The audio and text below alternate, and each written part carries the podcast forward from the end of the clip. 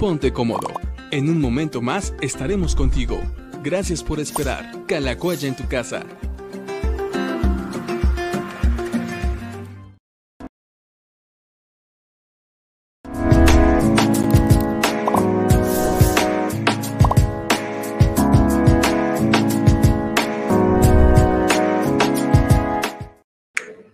Hola amigos, bienvenidos a Diálogos con el Pastor. Nos da gusto poder tenerlos de nueva cuenta por acá con nosotros. Y bueno, hoy que es martes 16 de agosto, ha estado bastante lluvioso esta, este día, ha estado nublado, ha estado frío también. Esperamos que ustedes también estén bien resguardados, estén bien, eh, pues esperamos que estén bien, eh, sin importar dónde se encuentren. Y bueno, hoy empezamos con el programa número 229 de Diálogos con el Pastor felices de poder eh, tener ya tantas transmisiones con ustedes y por acá también ya está listo el pastor que desde temprano ha tenido varias reuniones, varias juntas, varias consejerías, de todo.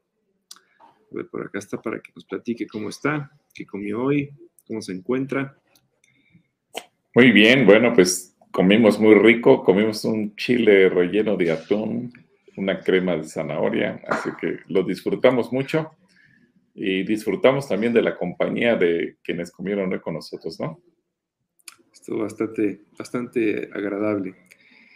Y bueno, pues eh, después de, pasar nuestra fiesta de reapertura MAMRE, o de niños más bien, nuestra fiesta de reapertura del servicio de los niños, eh, también pudimos ahí tener a varios de los servidores que respondieron al, al llamado de, de, servir a los niños y a los niños de casa asistencia también la pasamos, la pasamos muy bien, ahí tuvimos diferentes juegos. ¿Tú cómo viste a todos los chamaquitos, a todos los chavitos el, último domingo? Felices, felices. Y vi algunos que salieron con las manos llenas de regalos, otras con las manos llenas de globos. Al final, bueno, todos se fueron con algo y una mamá de hecho me dijo, a ver qué hago ahora con tanto globo en mi casa. Pero bueno, ya, lo importante es que los niños se fueron contentos, se fueron felices, disfrutaron, eh, nos compartieron también de las paletas heladas que andaban eh, repartiendo por ahí, que todos los niños andaban disfrutando. Yo me acordé cuando era niño, eh, con esa paleta de grosella que me dieron, porque de niño me gustaban mucho las paletas de grosella. Lo que, lo que no alcancé, me quedé con las ganas, era de un cupcake, que también sé que anduvieron ahí repartiendo. Pero vi que los niños andaban disfrutando en los juegos y, y pasándosela bonito y creo que ese era, el, objetivo, que los niños disfrutaran y que estén listos para que ya el próximo domingo 21 ya estén en su salón de clases. Bueno, pues yo sé que se la van a, se la van a pasar muy bien, van a poder seguir aprendiendo, eh, pues ahora cada quien en su salón, en sus diferentes actividades y también estamos emocionados por todo lo que viene esta nueva etapa en, los salones de los niños, en las clases que ellos tendrán, de los maestros que también se están capacitando y pues estamos orando para que también Dios se revele a cada uno de ellos, para que cada niño pueda tener una buena relación con Jesús desde ahorita, desde, desde chiquitos, para que entonces sea más fácil tener una relación conforme van, van creciendo. Y bueno, pues estamos contentos, estamos emocionados, estamos orgullosos también de cada servidor que, estuvo, estuvo ayudándonos, que estuvo apoyando, que estuvo cargando, que estuvo entregando, subiendo, bajando. Todos los que estuvieron ahí presentes, bueno, pues les damos las gracias y, eh, y estamos contentos, estamos muy contentos porque los niños regresaron. Y también, ¿sabes qué? Que se están preparando muchas, muchas sorpresas que a lo largo de los próximos meses irán descubriendo, irán conociendo. Y creo que lo importante es que los niños cada vez se van a adentrar más en el conocimiento de la palabra, pero de una manera muy, muy novedosa. Así que estén pendientes porque cada domingo seguramente habrá algo nuevo para mostrarles. Bueno, muy bien, pues estaremos estaremos pendientes. Pues ya tenemos eh, varios, varios saludos, varios comentarios, varios comentarios. Vamos a, vamos a leerlos, vamos a, platicar con cada uno de ustedes y Bueno, pues vamos, vamos a orar antes. Dios, te damos gracias porque sabemos que estás con nosotros, porque tú vas a permitir que hoy tengamos una buena conversación, un buen diálogo con cada persona que está aquí conectada. Te pedimos que tú los bendigas, que tú los prosperes en todo lo que en todo lo que hagan, Dios, y también te pedimos por aquellos que siguen con algún síntoma, que están enfermos, que siguen con alguna situación eh, o que están en sus casas. Te pedimos que la salud y tu bendición también caiga sobre cada uno de ellos. En el nombre de Jesús. Amén. Amén. Bueno, muy bien. Empezamos con Soledad Jarquín, que por acá está y nos manda un saludo. Te mandamos un saludo, Soledad. Gracias por escribirnos. También Abigail Pecarrillo. Olis, dice Avi. Te mandamos un saludo, Abigail. Eh, lluvia de bendiciones. Mira, no nada más fría como la que ha estado rondándonos estos últimos días. Pueblito Neria también nos manda saludos. Ofelia Palomino, te mandamos un saludo. Dulce Tobar, lista para aprender. Javier Salaberry también por acá. Hola, dice Sandra Carrillo, te mandamos un abrazo. Y por acá el pastor Yahan dice, en el arrebato los cristianos se quedan, los cristianos que se queden lucharán en sus fuerzas o el Espíritu seguirá con ellos. Ándale buena, buena pregunta, pero aquí, mi querido Yahan, la pregunta sería si se quedarán cristianos o se van a quedar más bien los que no creen en él, porque digo, en mi convicción personal, los cristianos nos vamos a ir con él, los que estemos vivos o los que estén vivos en ese momento, si es que los demás ya habremos muerto para entonces. Y en mi convicción personal, pues obviamente será una situación muy complicada porque pues el Espíritu Santo es quien le da, es el que le da vida al cuerpo de Cristo y al irse al cuerpo de Cristo, pues obviamente ya no habrá más posibilidad. Por eso es que a veces se nos hace tan dramático el libro del Apocalipsis, pero yo, mi convicción es que los cristianos nos vamos a ir con Él y quien se quede es porque no, no era creyente o no es creyente o no, no es un hijo renovado, renacido. Entonces, creo que allí comienza el asunto. Eh, tendríamos que hacer un, estudio más eh, profundo en ese sentido, pero mi convicción personal es que los cristianos verdaderos nos vamos a ir con él y quienes se queden será porque no, no tienen esa convicción por Cristo. A lo mejor serán personas religiosas o lo que tú gustes y mandes, pero definitivamente quien quede va, se, se va a quedar pues a expensas de sus propias fuerzas y no tanto por el Espíritu Santo. Es mi convicción personal. Que Dios te bendiga, Yahan. Un saludo hasta tu tierra, allá en el norte de la República, y platícanos si está lloviendo por allá. saludo para Yahan. Neida Aranda por acá también nos saluda. Y Abigail nos dice, una duda bien grande, ¿es correcto el término de un vidente cristiano? Nunca lo había escuchado y la verdad me sorprendió por eso. Yo me sorprendo la cosa por el lugar donde lo habrás escuchado, Abigail, porque nosotros nunca hemos dicho tal término. Hay que tener cuidado de dónde estás escuchando estas cosas. A ver, que nos diga Abigail, ¿dónde escuchaste o viste ese término? Si hay algún vidente cristiano, eh, y, ya veremos qué onda con eso. En el Antiguo Testamento, en la versión Reina Valera y algunas otras, eh, utilizan la palabra vidente, pero no cristiano, sino porque en el sentido de que eran las personas que de alguna manera le comunicaban al pueblo su voluntad, la voluntad de Dios. Y entonces era ir a consultar, es como hoy nosotros consultamos al Señor, y no necesitas tener un profeta a tu lado, Dios te habla por su palabra, así que cada día cuando tú le dices, Señor, tengo una duda, no sé qué decisión tomar, tengo tres opciones y necesito pensar y decidir con claridad. Y el Espíritu Santo te habla a ti y te habla a través de su palabra. Puede ser que te confirme por medio de otra persona, pero no necesitas ir a consultar a un vidente o a un profeta o a alguien en particular para que te dé una dirección, porque ahora Dios te habla cara a cara, te habla en tu casa, te habla por medio de la Biblia, te habla ahí cuando tú estás en lo secreto con Él. Eso dice Jeremías. Cuando estamos en su secreto, Dios nos habla. Eh, en el Antiguo Testamento no había esa oportunidad para el pueblo común y entonces la gente iba a consultar al vidente, que es una forma de traducir que era el profeta. Hoy en día no se usa ese término y si lo utilizaste en algún lado, mi querida Abigail, dinos bajo qué contexto, dónde, para, como dice yo, en todo caso, tener cuidado y no te metas en lugares que no debes. Porque no todo lo que se dice cristiano es cristiano. Un saludo, Dios te bendiga. Por acá Villa nos contestó y nos dice que lo escuchó en la iglesia, pero ¿en qué iglesia, Avi? Pero bueno. No haya sido aquí. No creo, pero no, no creo. Eh, claro, 8 nos dice, en algunas versiones se habla del término idente. Y eh, por acá también ah, dice que en una iglesia donde hubo varios conferencistas, una amiga le invitó. Muy bien. Bueno, muy bien, eh, Abigail. Por acá dice que en algunas versiones sí se habla del término vidente. Sí, como lo comentó el pastor. Y Yahan dice dos días de mucha lluvia también, pero con calor de 35 grados. Bueno, pues para que no te deshidrates, hay, hay lluvia, Yahan.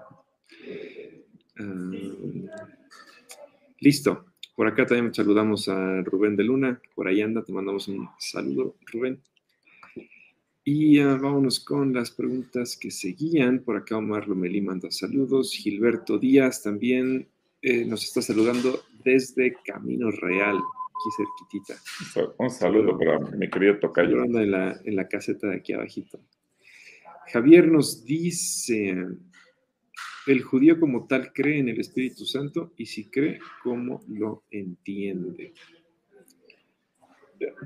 Tenemos que entender que el cuerpo de creencias del, judío como tal en muchas cosas coincide. Ellos creen en, en Dios que es espíritu, pero evidentemente que ellos no entienden en el concepto, el concepto Trinidad, no lo creen, no lo manejan como nosotros lo manejamos. Así que ellos completamente están en, en nota eh, frecuencia en cuanto a su creencia. Ellos no, no conocen al Padre, al Hijo y al Espíritu Santo. Para ellos Dios simplemente es el, el, Espíritu. No tienen el concepto que nosotros cristianos tenemos. Eso es importante entenderlo. Eh, sí, para ellos Dios es Espíritu, como Jesús lo recalca. Ubícate, mi querido Javier y amigos todos, para entender el cuerpo de creencias de, los judíos, tendríamos que eliminar el Nuevo Testamento, olvidarnos de esa enseñanza y pensar en, los conceptos que Jesús habló. Dios es espíritu, sí, Dios es espíritu. Ellos creen que Dios es espíritu.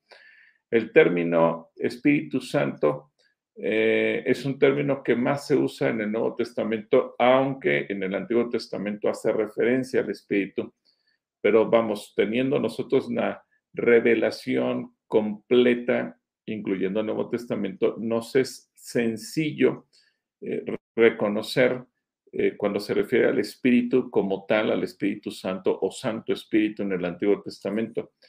Pero eso sería imposible para un judío poderlo comprender de esa manera mientras ellos no acepten el Nuevo Testamento o no acepten a Jesús como Señor y Salvador.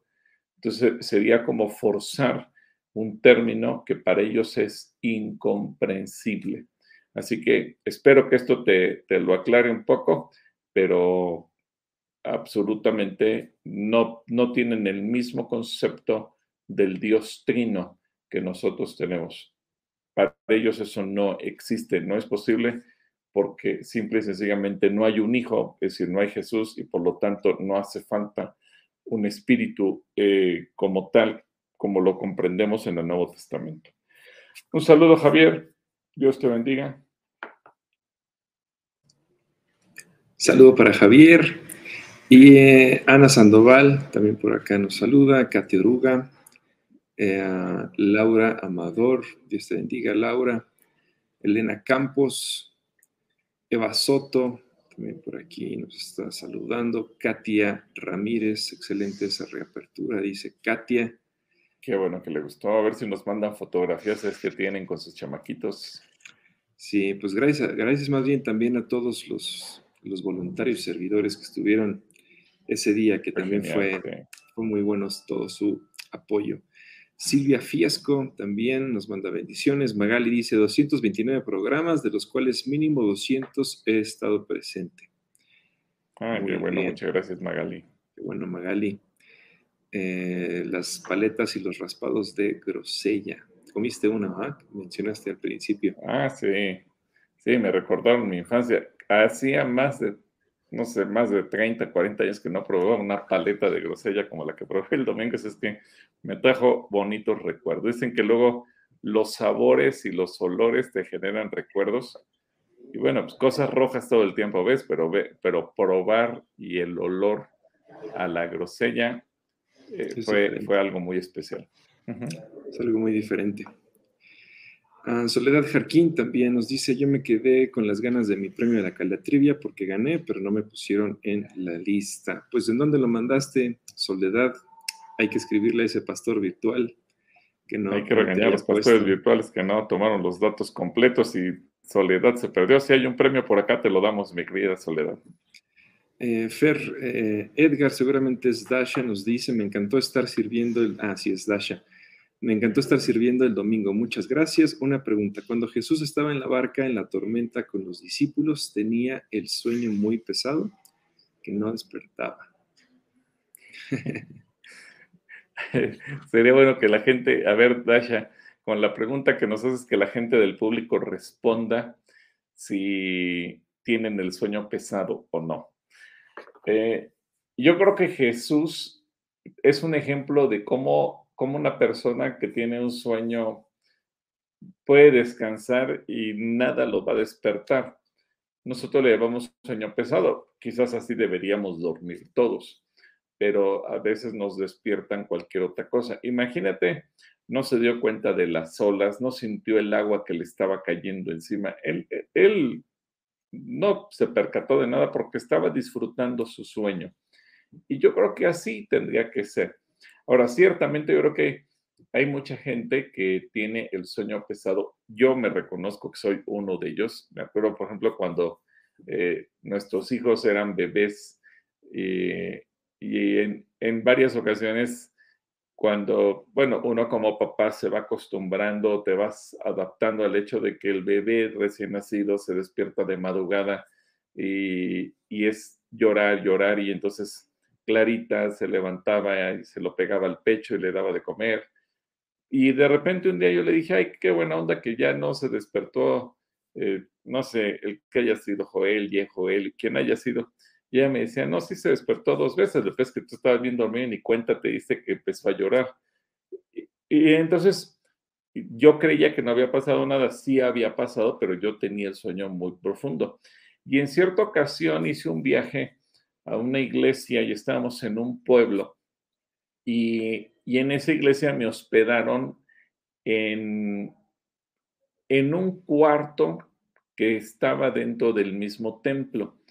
Pero fue curioso porque ese templo estaba en una avenida enfrente de, no sé si era un bar o no sé qué, la verdad es que eh, cuando llegamos eh, estaba cerrado, no, no me percaté de que había enfrente, estaban las cortinas cerradas, soberanamente abrieron ese local en la madrugada o en la noche, mejor dicho, y en la madrugada, eh, pues sucedieron varias cosas. Yo al día siguiente me desperté, no sé, serían las seis de la mañana, cuando empecé a escuchar los sonidos de los gallos que empezaron a cantar. Repito, estábamos en un pueblo. Y el pastor con el que estaba compartiendo en ese momento la, habitación, eh, se despertó media hora después y yo dije, ¿no escuchaste los gallos? Me dijo, no. Me dijo, pero me sorprende que tú no escuchaste los balazos y, las ambulancias que llegaron. Dije, ¿a qué horas fue eso? Dice, pues como a las 3 de la mañana se solicitó una balacera aquí enfrente, en el bar que está eh, enfrente de la iglesia y llegó, llegó la policía, llegaron ambulancias, se puso muy fea la cosa. Dije, la verdad, yo no escuché absolutamente nada. Así que a veces sí tenemos algunos el sueño muy pesado y yo creo que Jesús era de ese grupo que tenía el sueño muy pesado y a pesar de que estaba en una barca que se estaba hundiendo, estaba la tempestad, estaban las olas, estaba todo, Jesús ni se percató. A ver, Dasha y amigos todos, platíquenos qué tal duermen ustedes, si son de los que se, despiertan con cualquier cosa o puede estar cayéndose el mundo y ni cuenta se da. Yo, ¿tú cómo eres? ¿De sueño ligero o de sueño pesado? No, soy más de sueño más pesado. yo, es, es, más difícil que yo me despierte. Al principio, antes, me acuerdo, sí tenía el sueño muy ligero y eh, he tratado, conforme pasa el tiempo, de hacerme de sueño un poco más pesado por acá. Abigail nos dice, no creo que tuviera el sueño pesado, más bien creo que reaccionó así para ver, eh, porque solo estaba tranquila y quería ver cómo reaccionaban los discípulos, pero no nos dice ella cómo tiene el sueño. Em, Sandra dice que tiene el sueño pesado. Soledad dice que está muy ligero y se despierta muy temprano. Lilia dice que tiene el sueño también muy ligero se hubiera despertado, se hubiera despertado luego, luego, yo creo. Y hasta ahorita han sido los que han contestado. Muy bien, por acá. A ver, ¿cuál era la, pregunta que sigue? Acá, bueno, ahí está. Le mandamos un saludo a, Dasha. Eh, Clara Rocha nos dice, por este frío puse, me puse una cobijita y estoy viendo diálogos desde casita. Anda con su cobijita. Ah, bueno. Se antojaría hacer diálogos desde una cobijita. Luis Novoa dice, gracias por su ministerio y oraciones para toda la congregación. Eh, también gracias. por, cierto, me enteré que ahorita hay varios adolescentes sirviendo en el Museo de la Biblia, ¿eh? así es que a ver qué recorrido le arman un día al, grupo de niños o de adolescentes o de jóvenes, porque se están entrando, que nos muestren todo lo que hay en el museo. Y un saludo para Luisito y Anita Novoa.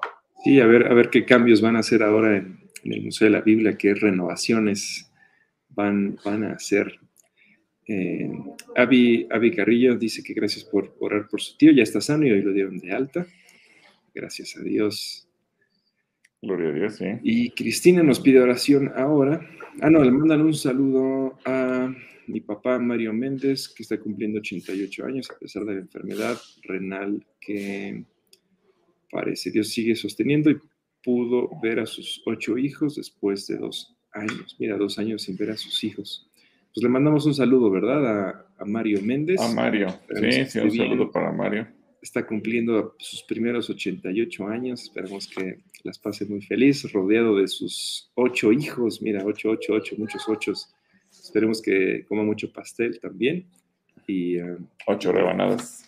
Ocho rebanadas, ándale, ocho rebanadas con ocho tazas de café y le mandamos ocho abrazos, ¿por qué no?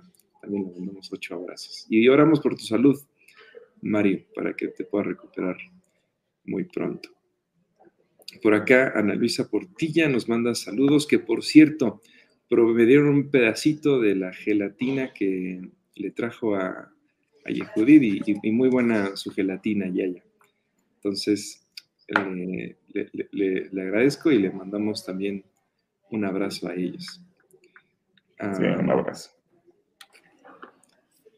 Sandra te pregunta, ¿es correcto decir yo prohíbo esto o aquello y yo decreto esto? ¿Esto es bíblico?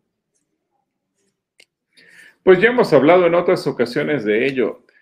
Jesús nos da autoridad para que nosotros atemos o desatemos.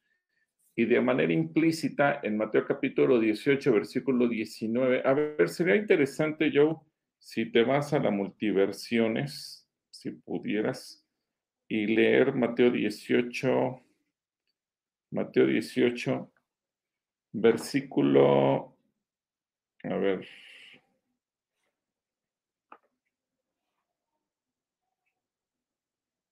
No es Mateo 18, 19, es Mateo 18, 18, 18, 18. a ver cómo dice qué palabras utilizan las diferentes traducciones bíblicas.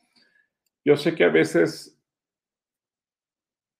es tan grande el poder y la autoridad que Dios nos da que nos da miedo pensar que nosotros simples mortales la tengamos y, eh, posiblemente por eso dudamos que podamos hacerlo.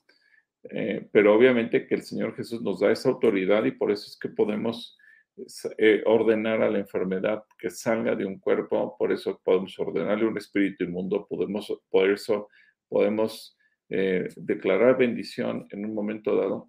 Y repito, es tan grande la autoridad como si Dios nos hubiera dado un cheque en blanco para disponer de él lo que nosotros queremos. Pero en ocasiones no nos atrevemos, en ocasiones nos da miedo. Pero yo creo que Mateo 18, 18 es un versículo clave y, vamos a esperar a ver si yo puedo ponerlo en la pantalla. Pero, eh, por ejemplo, la versión Reina Valera dice, que todo lo que aten en la tierra será atado en el cielo y todo lo que desaten en la tierra será desatado en el cielo. Entonces, creo que ahí tenemos un ejemplo clarísimo de lo que nosotros podemos conseguir. Si vamos a la nueva versión internacional, por ejemplo, Mateo 18, 18, eh, dice que le, todo lo que ustedes aten, eh, utiliza el mismo verbo, pero eso refiere a lo que nosotros podemos decir, todo lo que tú digas, todo lo que tú pidas, todo lo que tú ordenes, todo lo que tú mandes. Por eso es que Josué, por ejemplo, se atrevió a, decirle, Sol, detente en Gabaón. Por eso es que eh, el profeta Isaías pudo orar y ordenar que la tierra retrocediera 15 grados, el equivalente a 15 minutos de nuestro reloj. Entonces, es importante que nosotros entendamos que Dios nos ha dado un poder sobrenatural, una autoridad que va más allá de lo que nosotros como seres humanos pudiéramos pensar. Así que no te dé miedo eh, utilizar esa autoridad. Mira, yo tiene yo eh, la multiversiones, voy a dejar que lo pueda leer algunos de estos. Ok, Mateo 18, 18. En la telea dice, les aseguro que cualquier cosa que ustedes prohíban aquí en la tierra, desde el cielo, Dios las prohibirá. Y cualquier cosa que ustedes permitan, también Dios las, las permitirá. La 60 dice, de cierto os digo que todo lo que atéis en la tierra será atado en el cielo, todo lo que desatéis en la tierra será desatado en el cielo. Y bueno, pues también la NBI habla acerca de todo lo que ustedes aten y desaten, y la, y la Dios habla hoy, también habla acerca de aten y desaten.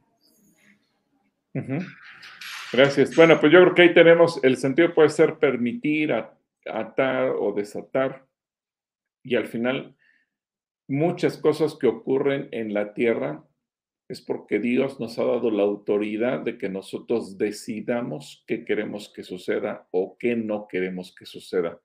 Así que eh, la palabra quizás es lo de menos, a lo mejor puedes utilizar el término prohibir, permitir, pero al final de cuentas es lo mismo. Lo importante, Sandra y amigos todos, es entender. Dios nos ama tanto que nos da la autoridad para hacerlo. Y, concluyo con un ejemplo muy simple. Eh, Dios nos ha tomado como hijos y como hijos nos da todo lo que hay en su reino. Si tú tienes hijos, todo lo que hay en tu casa es para que tus hijos lo puedan disfrutar. Es decir, tú como padre o como madre no tienes un refrigerador con comida y verdura, fruta, queso, jabón, yogur, lo que tú quieras que haya dentro del refrigerador y tú no le dices, hijos, está prohibido que se acerquen al refrigerador a tomar algo. si el hijo va al refrigerador y tiene hambre, ni siquiera tiene que decir, me permiten abrir el refrigerador para tomar una botella de agua porque tengo mucha sed. No, pues es de él. O sea, lo que hay en la casa es de los hijos tanto como es de los padres. Y, y lo que hay es para consumo de todos si tiene sueño, sabe que tiene su cuarto y tiene su cama. No tiene que decir, me dan permiso de ir a mi cuarto para acostarme. No, porque su casa, es su cama. técnicamente quien compró la casa a lo mejor fueron los padres, pero los hijos tienen el derecho de usar, de disfrutar todo lo que hay ahí. Bueno, en el reino de los cielos tenemos que pensar de la misma manera. Nuestro Padre es el dueño de todo, pero al hacernos sus hijos nos da el derecho de disfrutarlo todo. Así que no te pongas a pensar si estás haciendo algo malo en ejercitar lo que Dios te da. Simplemente úsalo, disfrútalo y que sea para bendición de la gente que te rodea. Así que Sandy, que Dios te bendiga. Te mando un abrazo.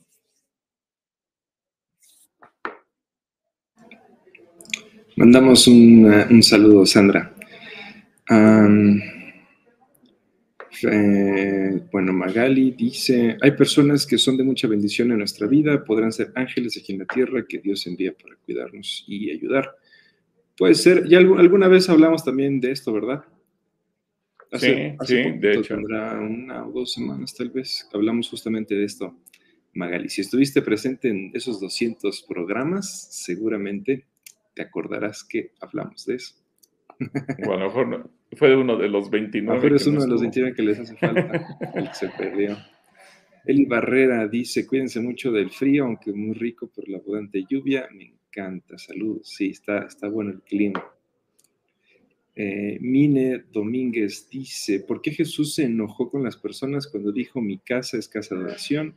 Una persona dice que el Señor Jesús se contradice porque actuó como ser humano y que él no debió enojarse. ¿Qué respuesta podría bueno, era un ser humano eh, y también tiene emociones y es interesante pensar en las emociones que, que una persona, Jesús o cualquier otro, al final una persona puede llegar a experimentar. ¿Qué opinarías tú acerca de su enojo? Que, que las emociones Dios las inventó. Es decir, los seres humanos no inventamos las emociones, los seres humanos disfrutamos las emociones que Dios nos dio. Así que aún tener miedo, Dios colocó eso en el ser humano, porque el miedo muchas veces te lleva a ser prudente. El miedo muchas veces te va a llevar a evitar el peligro. Eh, el enojo te va a ayudar a, sentir celo por algo. Y lo que ahí nos expresa es que Jesús sintió celo por su casa. Ahora, a lo mejor tu, amiga eh, Mine nos dice que ella lo advierte como si hubiera sido un pecado pero tenemos que pensar que Dios en el cielo está enojado y está enojado con el pecado. Por eso es que a través del libro de Isaías, por ejemplo, dice, ya no soporto sus sacrificios, ya no me los traigan. Y él está enojado, tan enojado, y eso ha sido a lo largo de la historia, que decidió enviar un diluvio para destruir la tierra tan enojado que decidió enviar una lluvia de fuego y azufre para destruir Sodoma y Gomorra. Tan enojado que abandonó a Jesús en la cruz y por eso Jesús dijo, Padre, eh, Dios mío, Dios mío, ¿por qué me has abandonado? Porque está enojado por el pecado. Ahora, ¿qué estaba pasando en ese momento que ya se había convertido el templo en un mercado? En un mercado en donde la gente llevaba sus, sus ovejas y llevaba lo mejor de lo mejor y, los mercaderes le cambiaban las ovejas y le decían, no, esta no va a pasar, entonces yo mejor te vendo una que sí va a pasar. Haz cuenta que estás en un tianguis y eso sucedió exactamente. La gente abusaba, los mercaderes abusaban de la gente que iba de buena, eh, de buen corazón o con buena intención a ofrecer un sacrificio. Y eso era un verdadero desastre. Ahora, había judíos que vivían en otras regiones eh, y obviamente en el imperio romano, pues dependiendo de la región pudiera ser la moneda que se utilizaba y por eso también había como casas de cambio, por eso habla de los cambistas, para que pudieran comprar la, la moneda oficial del templo, para que pudieran pagar los impuestos del templo, etcétera, etcétera. Y eso se vuelve un verdadero desastre. Tanto es así que Jesús, y yo ahí, yo ahí diría, Jesús no solo actuó como ser humano, quizás es de las pocas veces que Jesús actúa como Dios. Porque si te das cuenta, cuando Jesús eh, intervino y dijo algo respecto al templo, él dijo, esto no es mi templo.